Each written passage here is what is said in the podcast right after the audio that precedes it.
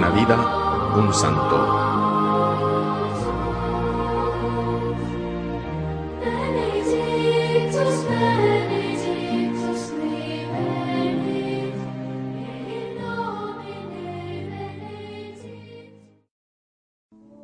Hoy celebraremos a San Ignacio de Loyola, fundador de la Compañía de Jesús.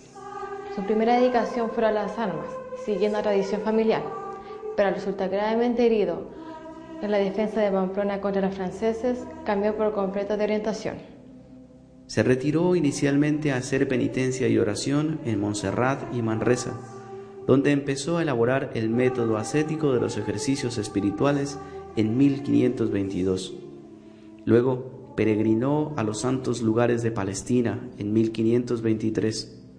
De regreso a España comenzó a estudiar en las universidades de Alcalá de Henares, Salamanca y posteriormente iría a París. Si San Ignacio ha pasado a la historia de la Iglesia y de la humanidad como uno de los grandes entre los grandes, se debe sin duda a la fundación de los jesuitas.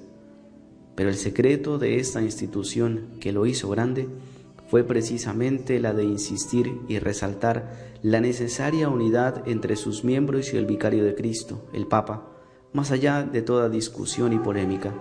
Ignacio, hombre de su época, militar de formación, comprendió que la iglesia estaba amenazada por malos vientos de una reforma de Calvino y Lutero, que si bien tenía aspectos positivos, conlleva la destrucción de la verdad católica.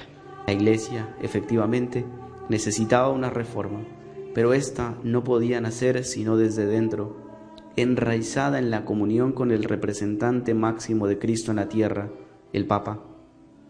Por eso la palabra de orden de aquel militar metido a fundador fue obediencia. Si con frecuencia decía que en todo había que amar y servir, si luchaba por darle a Dios la gloria que se merecía, todo esto cuajaba en su concepto de unidad con Dios y con el Papa, representando la obediencia sin discusiones, y no por ello ciega, sorda o muda. Ignacio nos enseña que en diversas circunstancias parecidas a las nuestras, tenemos que saber obedecer, aceptar órdenes y ceder por el trabajo en equipo.